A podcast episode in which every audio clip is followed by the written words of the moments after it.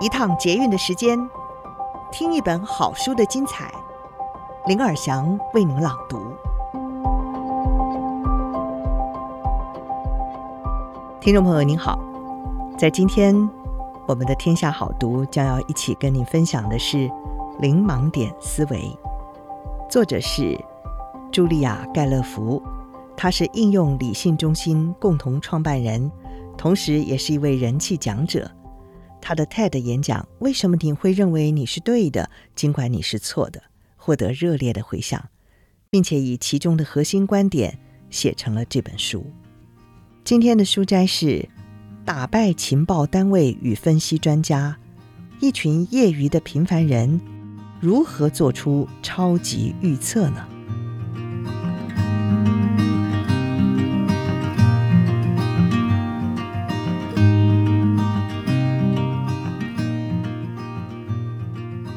出错不代表做错事，当它是渐进式更新与修正，实事求是。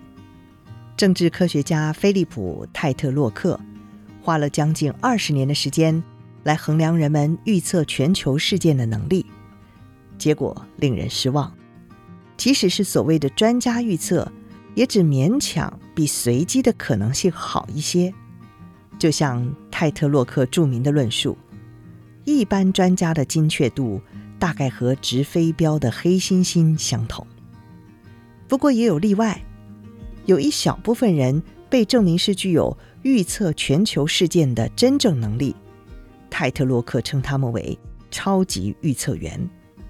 在由美国情报界分支的情报高等研究计划活动署 （Intelligence Advanced Research Projects Activity），简称为 IARPA。他们所赞助的预测比赛中，超级预测员以高达百分之七十的差距，轻而易举地击败了顶尖大学的教授团队。实际上，超级预测员的表现比其他所有人都要好得多。尽管最初计划赛事为每四年举办一次，主办单位 IARPA 仅在两年后就排除了其他队伍。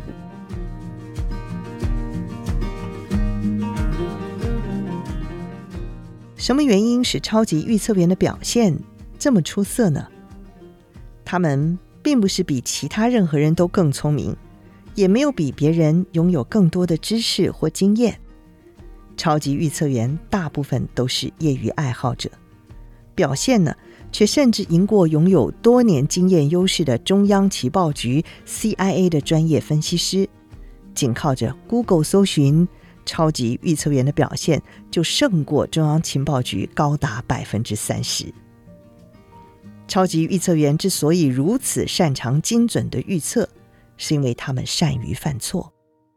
超级预测员不断的在改变想法，他们的想法并不是每天剧烈的一百八十度反转，而是在获得新资讯后进行细微的修正。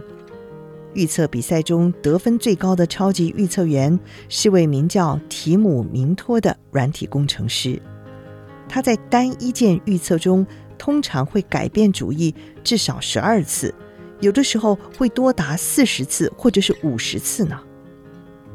经常改变主意，尤其是关于重要的信念，可能听起来在精神上和情感上都是蛮费力气的。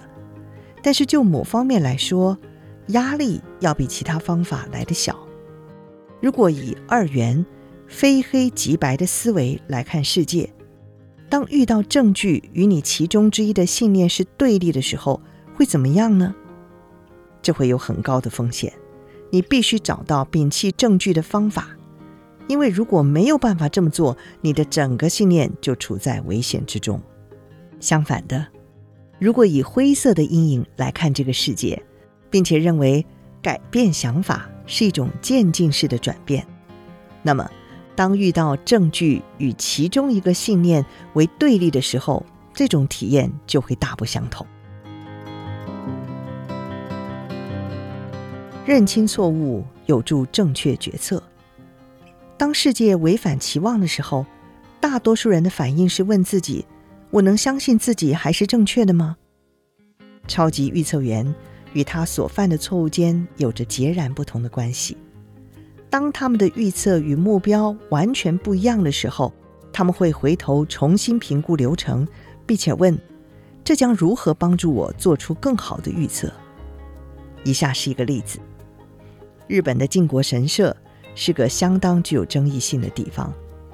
一方面，这里供奉许多过去战死的军人将士；另外一方面，这个地方也祭祀了上千名二战战犯。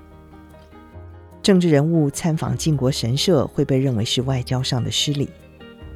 IARPA，也就是美国情报高等研究计划活动署，在二零一三年的预测题目之一是：日本首相安倍晋三今年会访问靖国神社吗？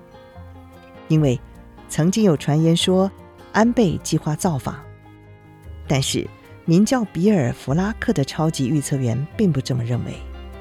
从外交上来讲，安倍做这件事就好像搬石头砸自己脚的一样，并不合理。